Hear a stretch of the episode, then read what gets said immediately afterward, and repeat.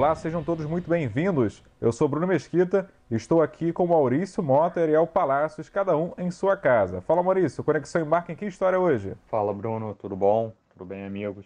Conexão hoje tá... vai desbravar um pouquinho da Ásia, né? um pedacinho, um pedacinho grande da Ásia, e vamos trazer novidades sobre a Europa. Vai voltar a rolar a bola em uma das principais ligas do futebol mundial. De Buenos Aires, Ariel Palácios. O mundo está pronto para essa retomada, Ariel?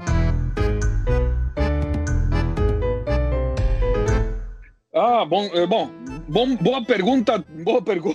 É, essa, aliás, é a, é a, grande pergunta deste momento. A gente na vida sempre tem incógnitas, né? Mas acho que a pergunta deste ano é: o mundo vol, volta a uma nova normalidade neste ano? Será no ano que vem? Não sabemos. A única coisa que a gente sabe, como dizia aquele velho, aquele antigo filósofo grego, não lembro qual que era, só sei que nada sei. É, a resposta é essa, por enquanto.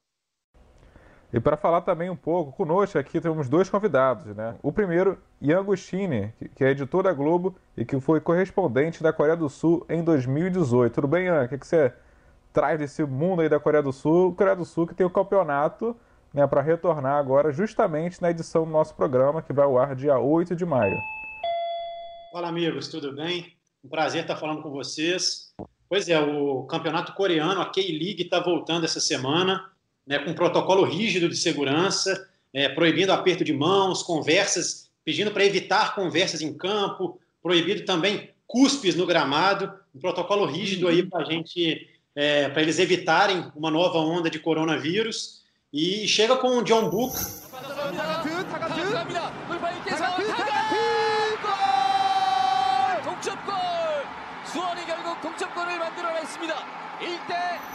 Né, atual tricampeão consecutivo, tentando um feito inédito, o tetracampeonato consecutivo do campeonato local. E da China, Luiz Tasso Neto, editor da agência de notícias Xinhua. É, Luiz, você permaneceu aí na, em Pequim durante toda essa pandemia, né?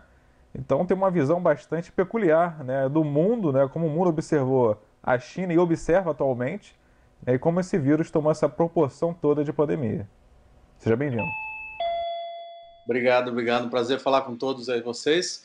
É, é verdade, eu estou aqui desde o, desde o início, né? Desde que se noticiou o primeiro caso de uma pneumonia com causa, com causa desconhecida, nem se sabia ainda que, de que se tratava no início de, no início de janeiro, né? Quando foi divulgada a, a quando foram divulgados os primeiros casos.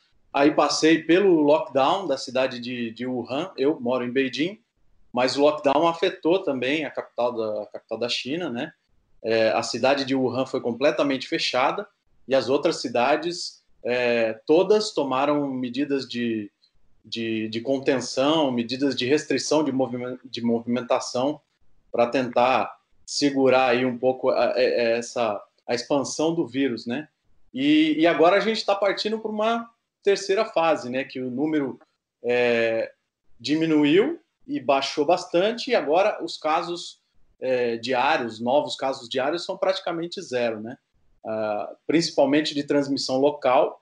As últimas notícias que se tem que são duas por dia, às vezes nenhuma, às vezes uma por dia, e alguns casos de pessoas que vêm de fora, no caso chineses que voltam para cá que tem que passar pela quarentena e tudo mais, e aí, durante esse tipo de controle, é, são detectados os novos casos.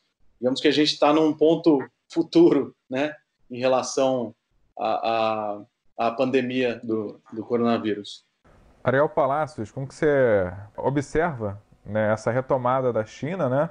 E se é bom para o mundo, né? Também essa retomada, né? Porque também dá um sinal de esperança e alívio também da população global. Por um né? lado, a questão sanitária, isto é, se a própria China está voltando gradualmente à normalidade, ou como se chama agora, essa nova normalidade, é um sinal que a, pandemia já está sendo debelada ali, eh, no que foi é, o, o, primeiro grande foco. Né? Hoje já não é o grande foco, mas foi no foi no, no comecinho, né? Então esse é um sinal muito bom do ponto de vista sanitário e do ponto de vista econômico, comercial é um sinal excelente porque a China é o grande importador de produtos é, brasileiros, argentinos, é, de forma geral, de quase todos os países da América Latina, exceto peculiarmente o México. O México destina muito mais as suas exportações para o mercado americano. 80% dos produtos mexicanos vão para os Estados Unidos, mas, por outro lado,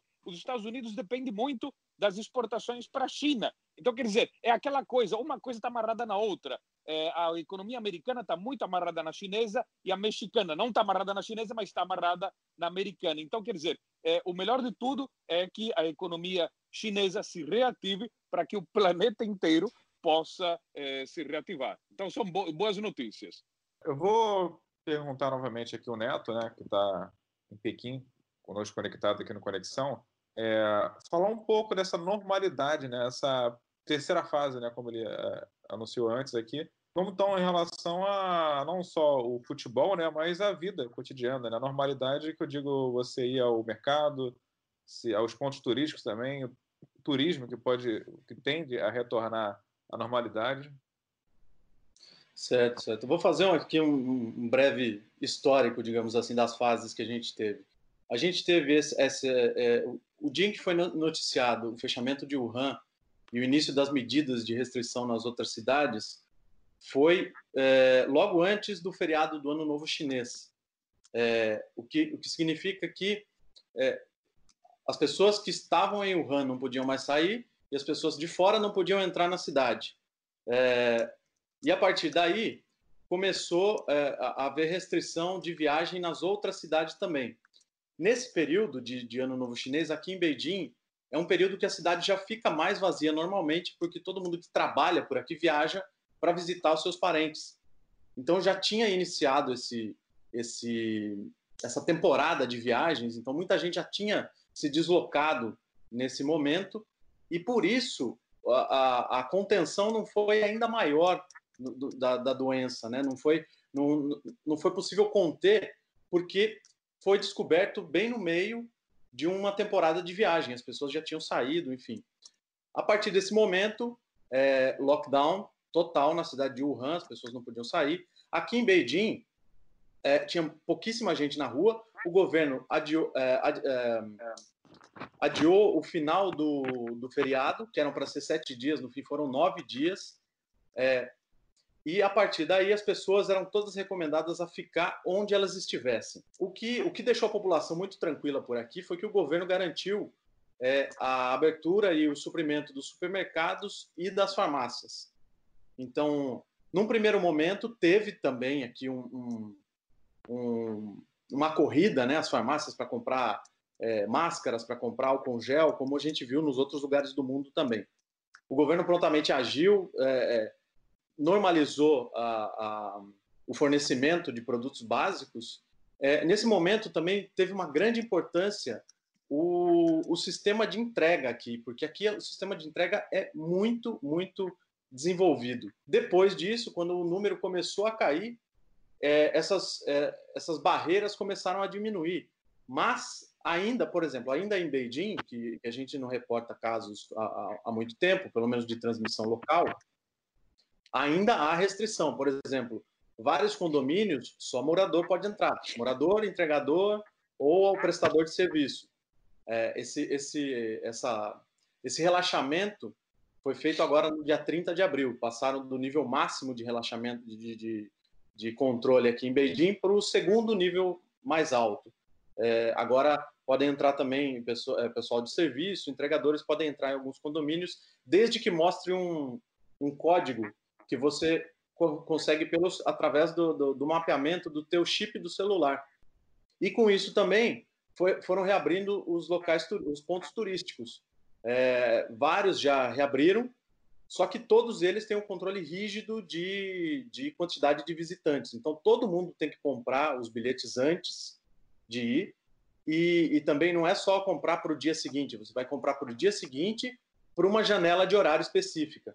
É, quanto ao campeonato chinês, a, a Superliga Chinesa, é, provavelmente essa semana deve sair alguma decisão sobre cronograma, sobre. É, é, é existe uma especulação de que volte é, entre o meio de junho, início de julho, talvez meio de julho. Então, entre junho e julho, essa é a, a, a, uma previsão, assim, digamos, preliminar, né?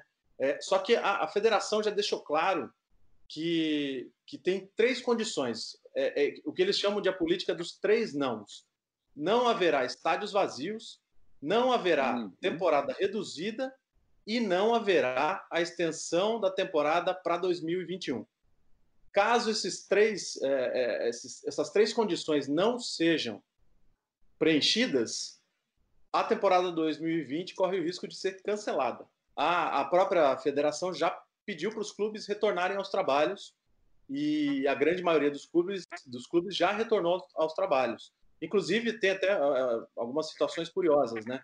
O, o Oscar e o Hulk, por exemplo, é, quando, quando a China anunciou que fecharia as fronteiras para todo cidadão estrangeiro, né, para todo cidadão que não tivesse nacionalidade chinesa, então vários jogadores tiveram que voltar às pressas. É, até uma curiosidade, que o Hulk e o Oscar chegaram juntos, eles chegaram sete minutos antes do fechamento das fronteiras. Ah, Quer dizer, sete foi... minutos. O Paulinho, por exemplo, não conseguiu voltar. Mesmo caso do Arnautovic, enfim. O Fellaini, por exemplo, o jogador belga, o Maroni Fellaini, ele voltou, logicamente todos passaram pela quarentena, e o Fellaini voltou e foi é, testado positivo. Foi testado positivo, passou pelo tratamento e, e, semana passada também já foi, já foi liberado, enfim, já está já tá curado. Mas esse, esse é mais ou menos o panorama aqui em relação ao futebol, a volta do futebol na China. Né? Tá certo, bem enriquecedor, né? Bem aberto também abrangendo, principalmente na questão dos três não, né? Que o Neto destacou agora nesse primeiro momento. E a, a situação da Coreia do Sul também conseguiu seguir uma. No momento da curva, né? A curva que estava começando a crescer, eles conseguiram um tratamento bastante eficaz, né? E, e, bem próximo da China, né? Coisas que outros países, né? Não conseguiram ter o mesmo sucesso como foi a Coreia do Sul. É verdade. É, tem alguns é, motivos para eles terem conseguido é, se sair muito bem é, diante dessa, dessa crise mundial. Eles têm um sistema de saúde, um sistema público de saúde muito forte. Né? Eles testaram em massa a população. É, e a gente sabe que a tecnologia lá é muito avançada, então eles usaram da tecnologia para conseguir também rastrear a população. Teve até uma polêmica é, em relação à, à violação de privacidade, mas em relação ao povo coreano, eles sabiam que era um momento que eles tinham que é, eles tinham que, que, se submeter a algumas coisas que realmente, por exemplo, pacientes com casos leves da doença, eles receberam a ordem de ficar em casa durante a quarentena e foram obrigados a baixar um aplicativo em seus celulares que alertava as autoridades caso eles saíssem do isolamento social. Né? A população de algumas regiões também foi informada em tempo real sobre o estado de saúde dos vizinhos. Então, assim, tem essa polêmica da, da violação de privacidade, né? É, até aquela série Black Mirror, né, que foca em temas sombrios, parece um episódio da série do Black Mirror, mas eles sabiam que eles precisavam passar por isso para superar essa dificuldade toda. E eles compraram essa, essa ideia do governo, eles, tiver, eles, eles passaram por uma, por uma crise sanitária também há alguns anos, que foi é, o coronavírus do MERS, né? E, e, o governo não lidou bem com isso.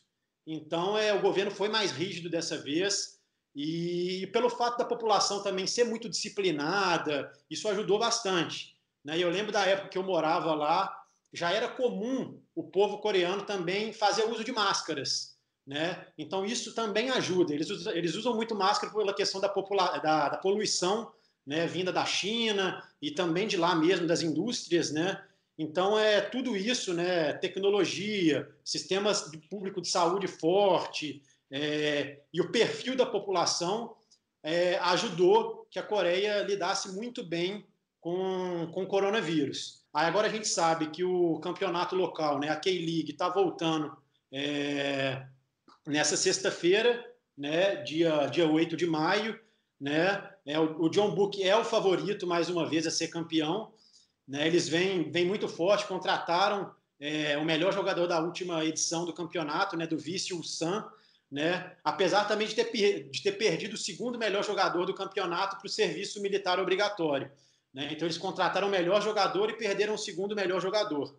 E, e assim, a gente sabe que tem uma comoção mundial né, é, em torno dessa, desse retorno do futebol lá na Coreia, porque é um dos primeiros campeonatos assim mais importantes a estarem retomando os jogos, né? Então é, é eu estava conversando com um amigo jornalista lá da Coreia, ele falou assim que está todo mundo muito interessado com essa repercussão mundial que está que está sendo causada em torno dessa, dessa volta dos jogos, né? Inclusive a venda, né? Ia, ia comentar a venda do campeonato para outros países também, né? Que ficaram interessados na, em ter essa emoção de transmitir, re, retransmitir uma partida ao vivo de futebol, né? E a gente não pode destacar também que o beisebol também tem atividade, né? Pelo país. Assim como Taiwan. Mais de 10 países já compraram os direitos internacionais de transmissão do campeonato coreano, inclusive países como Alemanha, Inglaterra, Holanda. Então, esse amigo comentou comigo que eles estão assim é, surpresos, né, com essa surpresos e muito felizes, né, com essa com esse interesse é, do mundo é, em assistir os jogos lá do, do campeonato coreano. É, conversei com um jogador também que falou que tá que o pessoal lá tá é, essa repercussão toda é interessante para eles também, que eles vão estar sendo vistos por muitas pessoas, né? E então, e o beisebol, como você falou também, já retomou os jogos na terça-feira, né, com cinco partidas. Inclusive, os Estados Unidos, né, que é muito forte no beisebol, também comprou os direitos de transmissão do, do campeonato é, coreano de beisebol. Então, está tendo toda essa comoção mundial com a, a volta do esporte lá na, na Coreia. O presidente coreano, né, o Moon Jae-in, ele até comentou que o, que o mundo agora ele vai, vai aprender, né, até um pouco com a Coreia, que está sendo pioneira nessa volta, a praticar esportes enquanto equilibra a quarentena com a vida cotidiana, né?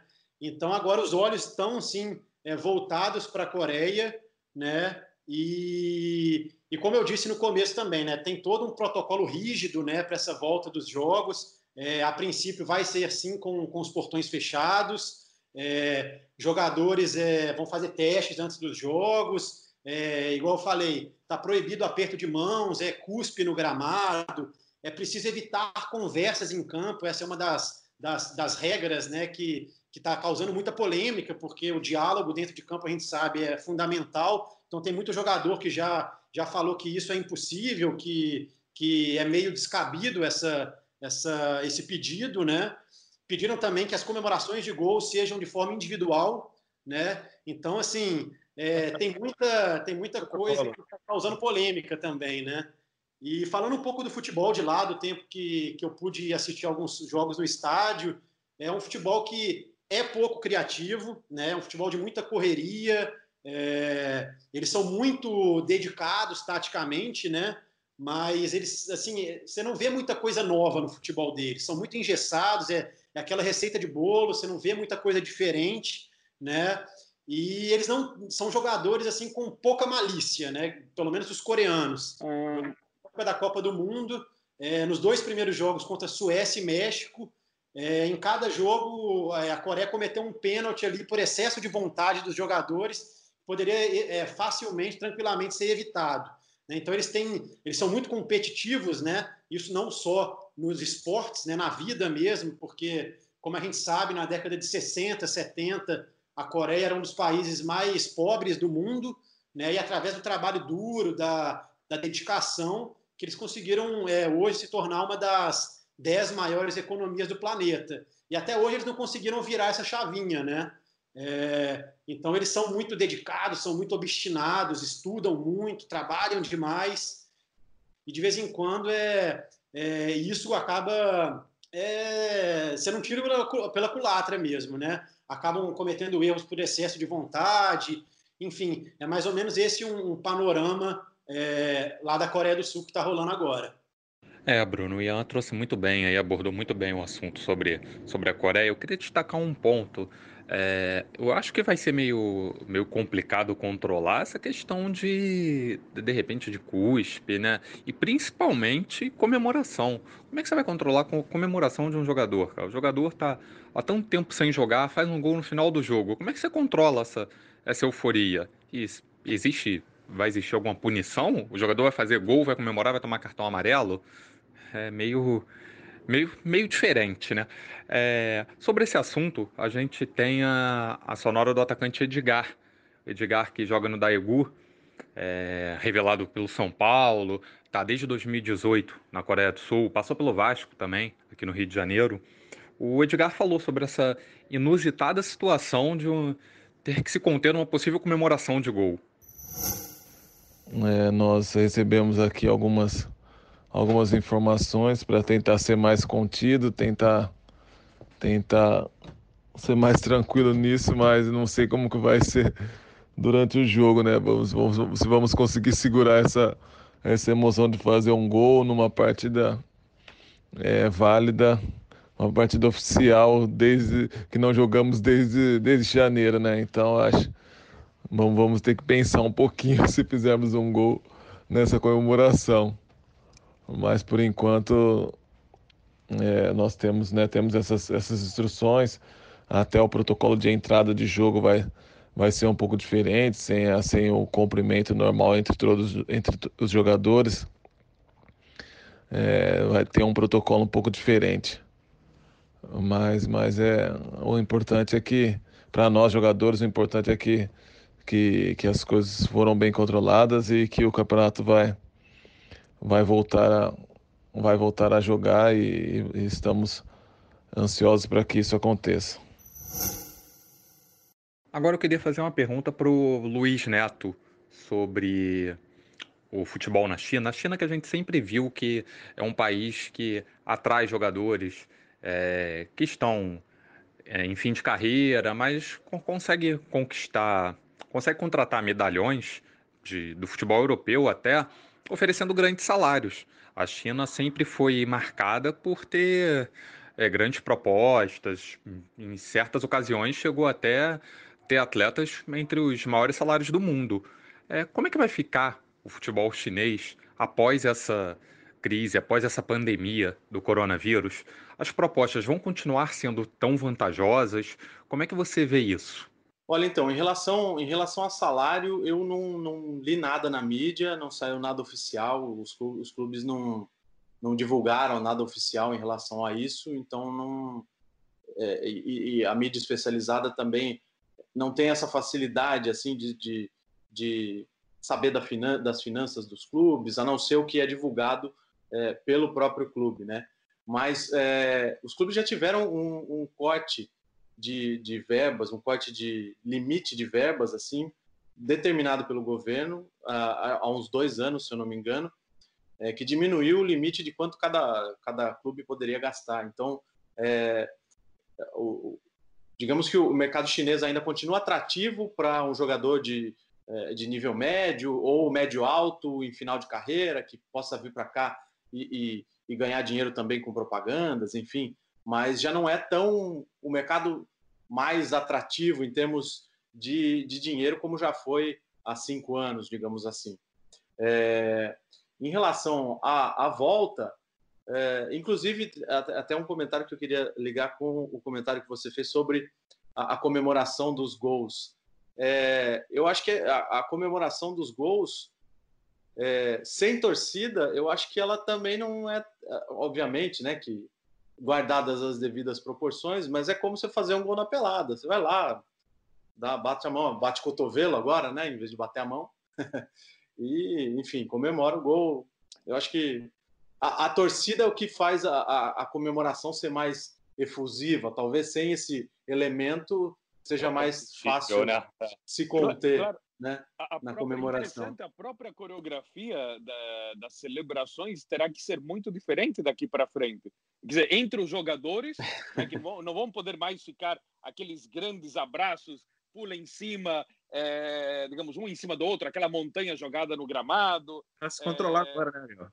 Exatamente, o pessoal vai ter que se controlar, inclusive os beijos, os abraços, eh, os carinhos no cabelo, é, e a própria torcida também. O cara pula de alegria, se virava antigamente, antigamente, digo, até pouco tempo, se virava do lado e abraçava é, o, o, a pessoa que estava do lado, às vezes um desconhecido. Agora, é, isso muda radicalmente. Quer dizer, supostamente muda. Pode ser que daqui a um ano todo mundo tenha esquecido disso e, e, e volta a se abraçar da mesma forma, mas eu acho que algo vai ficar, as pessoas vão ter muito mais cuidado é, nesse aspecto daqui para frente, é, é, não só muda o jogo, muda até a celebração. É impressionante. É, eu acho que, que isso, inclusive, a, a, a, decisão da China, no fim das contas, ela vai muito é, nesse sentido. É, se você não pode ter público, quer dizer que a coisa não está totalmente controlada. Se a coisa não está totalmente controlada, você não pode ter contato entre pessoas. Então, é, é, é, é uma questão meio de, de, de, Essa é a lógica usada por eles, né? Eu imagino. Porque é isso, você não pode ter público, as pessoas não podem comemorar, os jogadores não podem ter contato. Então, essa você, é a, a, a questão. Acha, você acha que, nesse contexto, é, ocorrerão menos faltas entre os jogadores? Terão que evitar tanto contato?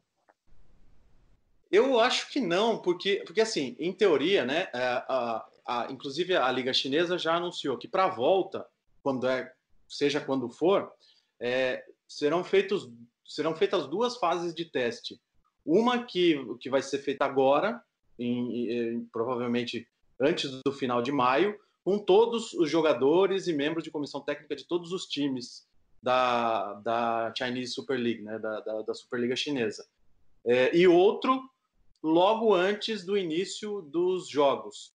Então, é, para a pessoa ser liberada, para os jogadores serem liberados para campo, eles vão ter que ter passado por dois testes comprovando que eles não têm a, a doença. Né? Então, eu acho que talvez isso não, não mude. Os dois que são especialistas em Ásia, eu queria saber de vocês dois se, por acaso, vocês que conhecem bem a Ásia, é, se acham que haverá uma haverá uns Jogos Olímpicos do Japão no ano que vem ou se esses jogos ficarão suspensos eternamente. Nesse caso do Japão e passaremos para outro país para outro ano. Aí no seu caso, Luiz, ainda tem as Olimpíadas de, de Inverno, né, que está cotada para 2022, né? Isso depende muito de como a situação vai ser controlada no resto do mundo.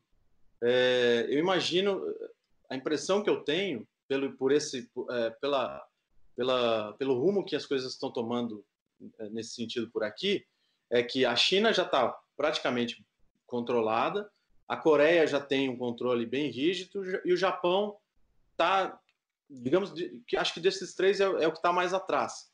Mas mesmo assim está muito à frente dos outros países do resto do mundo. Mas não adianta, a Ásia está salva, está tá sã, está tá livre da pandemia, se os outros países não estiverem, os atletas dos outros países tiverem que ir para o Japão, por exemplo, ou tiverem que viajar de qualquer forma. É, tudo depende de como essa pandemia vai se encaminhar e, e, e quando nós teremos uma, uma solução para ela, o que, eu, o que eu acho é, até o final desse ano, eu acho muito otimista pensar que, que as coisas vão voltar ao normal voltar ao que era antes, entendeu? Aqui a, as Olimpíadas a, as Olimpíadas de Inverno de Beijing estão programadas para 2022 e a questão é que é, o, o, andamento das obras eles é, andamento, o andamento das obras está tá dentro do cronograma está tudo em funcionamento quase quase todos os, uh, os locais de prova já estão prontos praticamente a, a infraestrutura de ligação, né, transporte e tudo mais, está tudo super bem encaminhado, praticamente tudo pronto. A, a, a, promessa era, até antes da pandemia, era terminar tudo em 2020. É, inclusive, alguns eventos testes que já estavam programados para esse ano foram, foram adiados também, obviamente, mas uh, a construção dos, dos estádios, dos locais de prova e da infraestrutura está praticamente toda, toda concluída.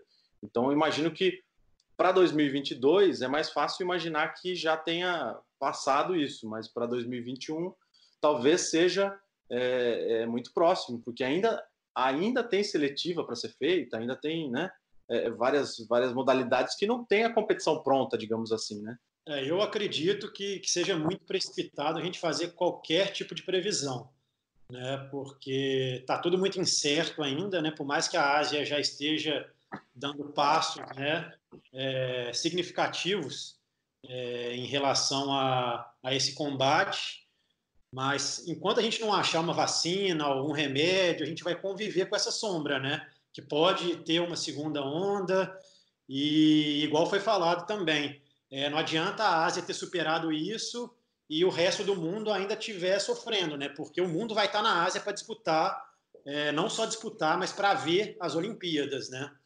E, e pelo que eu li também, caso não tenha a possibilidade das Olimpíadas ser, é, serem realizadas no ano que vem, ela não vai acontecer, né? Aí volta para a Olimpíada de 2024. Então a gente tem que esperar realmente para. É, eu acho que é muito precipitado a gente tentar prever qualquer coisa, que está tudo tão incerto, tudo tão.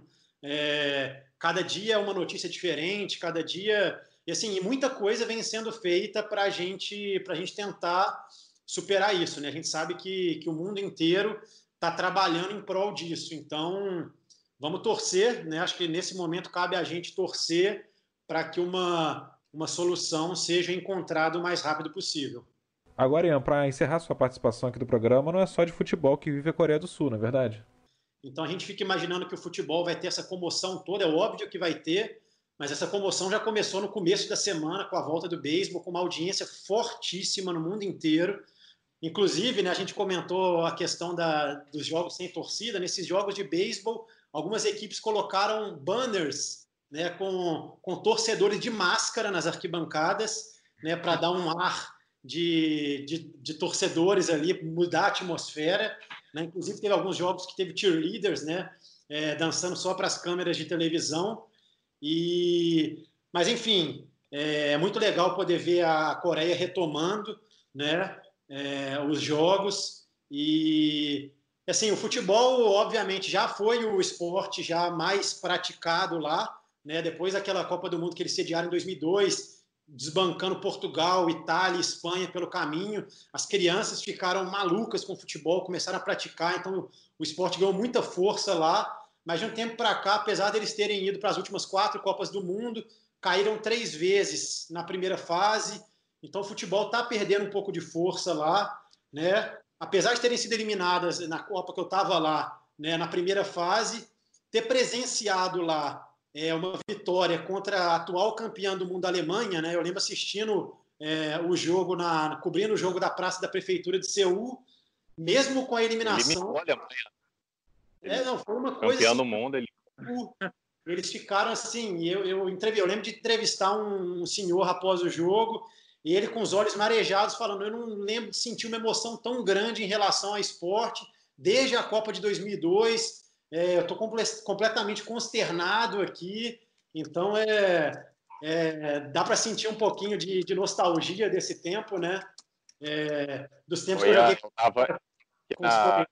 Eu estava na redação nesse, nesse jogo da Alemanha, eu já, já trabalhava na, na Globo, estava tava na redação nesse Alemanha em Coreia. Cara, e a redação, assim, com, com aquele segundo gol da Coreia, né? Que o Neuer foi pro ataque a redação veio abaixo. Claro, todos os brasileiros torcendo contra a Alemanha, né? Ainda remoendo 2014. A redação veio abaixo com esse gol da Coreia, porque a Alemanha estava eliminada da Copa. Foi um momento bem, bem marcante, sim. Até aqui. Sim, e a, e a Alemanha, se ganhasse da Coreia, pegaria o Brasil nas oitavas de final, né? Então a Coreia, de certa forma, também impediu que esse reencontro acontecesse na Copa seguinte, né? Depois da, do eterno 7 a 1 e foi assim, igual eu falei, foi um momento que nunca vai sair da minha memória, né? Foi, foi realmente incrível. E agora parece que todo mundo então vai ter que escolher um time na Coreia para torcer, né? é o que tem. Agora, Luiz, você no início do programa você trouxe uma visão geral, né, de como foi e como está sendo conviver na China nessa pandemia. Agora uma visão pessoal, assim, como você analisa, né, trabalhar num país diferente, com costumes e cultura totalmente opostas do que aqui no Brasil. E como está sendo, né? Você que viveu toda essa pandemia aí na China. Olha, para mim, para mim, obviamente, para todo mundo foi uma experiência nova, né? É uma experiência. É, no começo é difícil de você entender o que está acontecendo, assim, sabe? É, você não, você não consegue realizar é, é, é que o que está acontecendo? Mas não pode sair de casa, mas ninguém pode sair de casa. Mas como é que é? Será que eu posso ir embora da China nesse momento? É, logicamente que isso passou pela minha cabeça também. A partir do momento que eles liberaram a gente para trabalhar em casa, é, eu pensei, pô, se eu posso trabalhar em casa, eu posso trabalhar de qualquer lugar do mundo. De repente eu vou sair daqui. É, só que aí começaram também os bloqueios dos outros países, né, fechando a fronteira para quem vinha da China e, e, e dificultando a, a, a, a, saída. E além disso, também eu tinha um compromisso com o trabalho e eu não fui, não fui autorizado a sair para trabalhar de fora, não, não, é, não, estava de férias, enfim. E aí, uh, aí eu passei aqui mesmo. Então, o, o meu dia a dia praticamente era uh, o dia inteiro em casa é, assistindo coisas pela internet, é, e eu saía para fazer compra no supermercado e, e para dar uma volta de bicicleta. A cidade estava vazia, era uma cidade praticamente fantasma, é, principalmente no, na, nas primeiras semanas, que coincidiu com, com o feriado também do, do, Ano Novo Chinês. Então era, era um, uma cena de, de filme pós-apocalíptico, assim, sabe? É, era uma cena de filme pós-apocalíptico porque você saía de casa e não e não tinha ninguém na rua, não tinha ninguém na rua, não tinha carro na rua. Você imagina uma cidade com 20 milhões de habitantes que vive em constante movimento, que você encontra gente em tudo quanto é canto, e você sai, dá uma volta de, sei lá, meia hora de bicicleta, uma hora de bicicleta, e cruza com uma pessoa, duas pessoas. É, é, era uma coisa assim, é, diferente, muito diferente, Caiu estranha, nível, mas ao mesmo tempo muito prazerosa, porque eu, eu, tive a oportunidade de ver a cidade que eu nunca mais vou ver e que, e que talvez ninguém nunca mais vá ver, sabe? É, nessa, nesse sentido. Então, qualquer lugar que você fosse, temperatura medida e, e qualquer tipo de anormalidade, a pessoa que está medindo a temperatura, ela tem a obrigação de avisar as autoridades e provavelmente eles vão mandar alguém para te buscar, para te colocar em quarentena de alguma, de alguma forma. É, mas é isso, eu tive essa, esse respiro, digamos assim, de, de dar uma volta na cidade, porque estava realmente vazia. E aí você não tem vida social nenhuma, né? Vida social só é, online mesmo, com as pessoas é, ou do Brasil ou daqui mesmo, que estão cada uma nas suas casas. É, visitas, eu tinha alguns, alguns amigos que eu conseguia visitar, porque eu sabia que eles estavam aqui desde o início também, e, e, sabia que eles estavam em locais que não é, de baixo risco, que não tinha é, é nenhum nenhum tipo de, de, obviamente que risco total é, zero risco não existia, né? Mas é, enfim. E outra coisa também, como eu moro sozinho aqui e eu não estou no grupo de risco de, de né, do, do, no, maior grupo de risco do, de agravamento da doença, é, eu, eu me dava esse luxo de encontrar com outras pessoas que estavam na mesma situação. Se eu estivesse morando com, com, os meus, com, com minha mãe ou com meu pai ou com algum, alguma, alguma pessoa idosa, obviamente eu teria mais cuidado e não faria esse tipo de coisa. É, mas estando sozinho, eu podia me dar esse, esse, esse luxo, digamos assim. E, e aí as coisas começaram a, a, a melhorar a partir do momento que começou a diminuir o número de casos novos, né, e o número de mortes, consequentemente, e aumentar o número de pessoas liberadas, o número de pessoas curadas.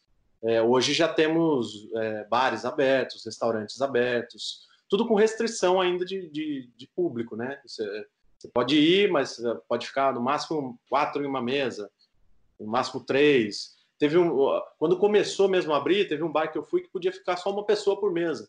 A gente foi em três amigos, ficou uma pessoa em cada mesa, assim, a gente ficava conversando meio de longe. É, é até engraçado. Mas, enfim, é, é, uma experiência completamente única e, e, e é difícil de, de, avaliar, assim, ah, é uma experiência ótima, uma experiência ruim, é uma experiência terrível, uma experiência boa, uma experiência ok. É tudo ao mesmo tempo.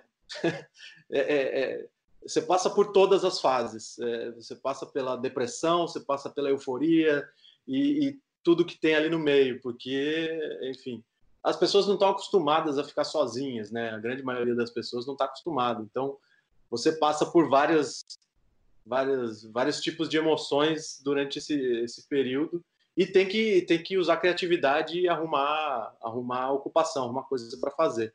É, eu acho que a minha, a minha experiência aqui ajudou muito a minha família a, a a, a, a tratar com esse início da, da, da, da, pandemia no Brasil. Porque eles viram como eu, como eu conduzia aqui o meu comportamento, então eles já tinham um exemplo a seguir, eles já tinham é, é um, digamos, um exemplo bem sucedido, porque eu não peguei a doença, né? Então eu tive aqui no, no epicentro da coisa e não peguei a doença. Então isso me tranquilizou bastante também, porque eles ficaram é, mais, mais tranquilos em relação a isso.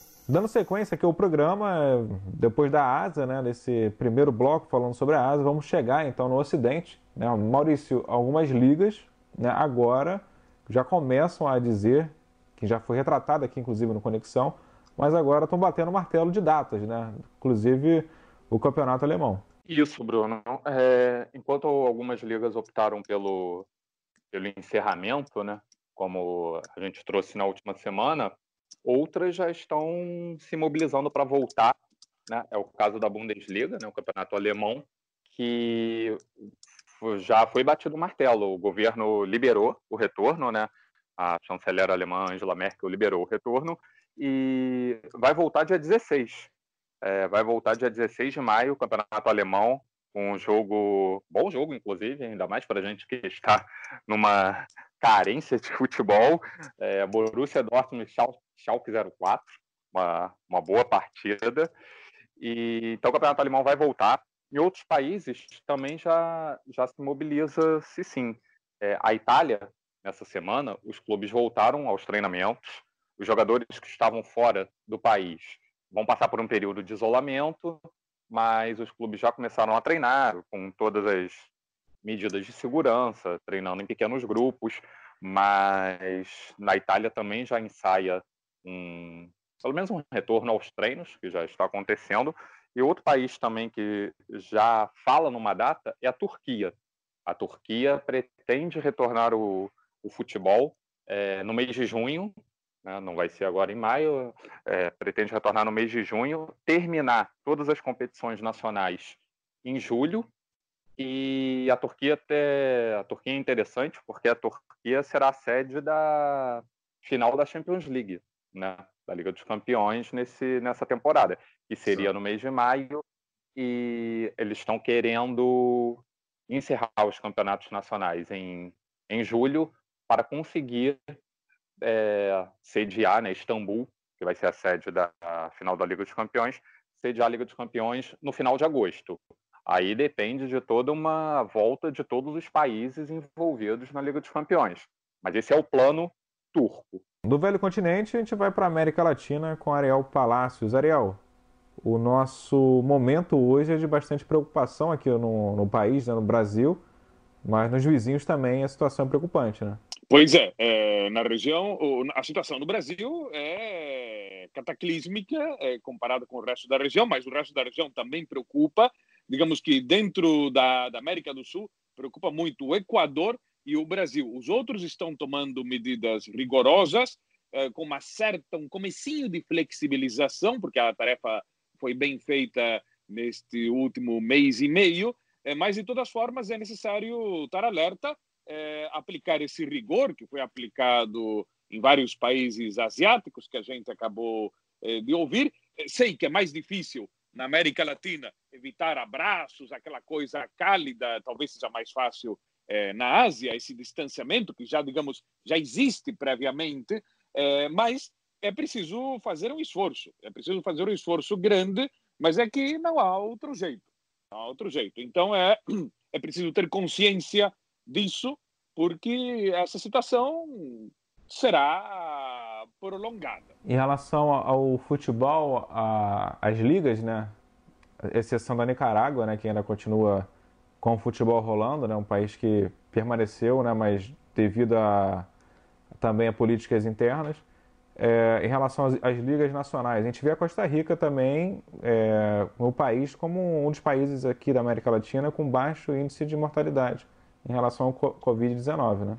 Pois é, tem o caso da Costa Rica, tem o caso do Paraguai, é, o caso também de El Salvador, Guatemala, Argentina, Uruguai, são os países que têm é, poucas baixas nesta pandemia, até porque é, houve isso, houve uma aplicação rigorosa é, dessa, da, das medidas de isolamento. Na, na Argentina, é, nenhuma previsão para iniciar treinamentos ou jogos antes de agosto, setembro. Setembro, com certeza, os jogos ainda não. e também aquelas discussões sobre como é que será a, a volta aos estádios, seja lá quando for, seja em outubro, em novembro, no ano que vem, é, como, como, como será tudo isso? E até como comentamos, é, como será o simples ato de uma celebração de um gol de um jogador abraçando todo suado, é, abraçando o outro, né? São coisas que vão vão mudar, são coisas que vão mudar. É, também até porque não dá para correr com uma máscara, não é? Você precisa oxigênio muito mais mais rápido. Então tudo será muito, muito, muito diferente. É um mundo novo que temos que ver como é que a gente se adapta. Mas o futebol é algo flexível, o futebol é, é feito por pessoas inteligentes que se adaptam.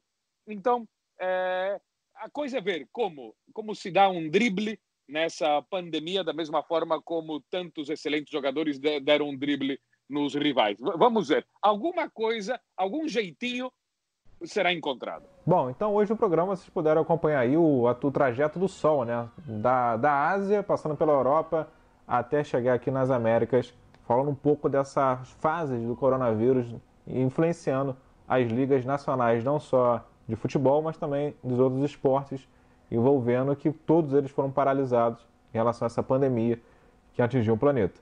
Agora vamos chegar a esse momento final do programa com a estante do Ariel, que traz uma curiosidade peculiar, não é verdade, Ariel? Uma efeméride, no caso. Né? É uma efeméride. É, temos, é, agora em junho, temos os 70 anos da, efeméride, para quem não sabe, é uma data comemorativa redonda, né? Então. É, exatamente, a, da Guerra da Coreia. A gente estava falando antes exatamente sobre, sobre Coreia. Bom, é, temos a efeméride da, da Guerra da Coreia, que agora em junho, uma guerra que durou é, três anos, devastou é, o que hoje é a Coreia do Norte e a Coreia do Sul, devastou mesmo os dois países, porque é, na, numa primeira etapa os coreanos do Norte invadiram quase que a totalidade da Coreia do Sul, ficou um pequeno pedaço que conseguiu resistir, e depois, é, no contra-ataque, praticamente toda a Coreia do Norte foi ocupada é, pelos sul-coreanos e seus aliados, os americanos e vários países europeus entre eles. Então, é, é uma data que tem a ver com o, o, o, o nosso especialista em Coreia que a gente estava conversando. É, e o, outro dado interessante é que a Coreia do Norte, é, 16 anos depois do início da guerra, a guerra durou três anos, é, na Copa da Inglaterra, é, deu, é, venceu de lavada é, inesperadamente a Itália, é, que foi a melhor posição que a Coreia do Norte conseguiu numa Copa do Mundo. Isso foi na Copa da Inglaterra.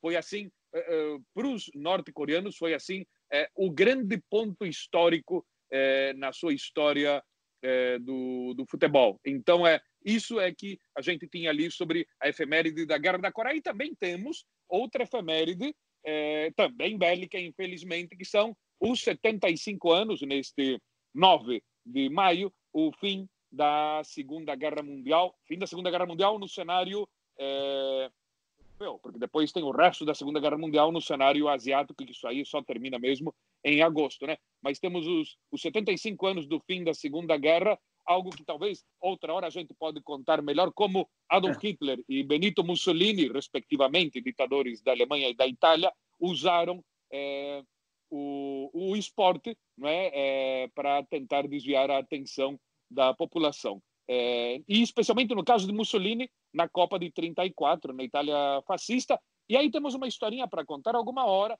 sobre como a Copa da Itália, como a Itália, como Mussolini conseguiu essa Copa, por um lado com alguma irregularidade no jogo contra a Áustria, mas também pela ajuda de quatro argentinos e um brasileiro graças a quatro argentinos e um brasileiro, a Itália foi campeã de 34. Quer dizer, argentinos e brasileiros juntos já conquistaram uma Copa antes que o Brasil eh, conquistasse a sua própria Copa e a Argentina conquistasse a sua própria. Uma, uma aliança inesperada. Só futebol para unir, né? Essa rivalidade aí. Então é isso, chega aqui um fim de mais uma edição do Conexão, lembrando sempre que você pode acompanhar na hora que você quiser no globoesporte.com/podcast ou no aplicativo de áudio de sua escolha, seja no Spotify, Apple Podcasts, Google Podcasts ou no Pocket Casts. E para participar do programa, como é que faz, Maurício? É, Bruno, além de, de acompanhar a gente no site do, do Globoesporte.com e nos principais agregadores de áudio, a gente veio com uma novidade aí que estamos no Twitter. É, o Conexão já é no Twitter. É mais uma opção para, para, os, para os ouvintes se comunicarem com a gente. Entra lá, segue, mande seu feedback, deixe sua opinião, seu comentário ou sugestão para o próximo programa. Hasta luego, Ariel. Hasta luego, Inté. É, abraços para todos e, bom, nos vemos na próxima. Todos tenham um, uma excelente jornada.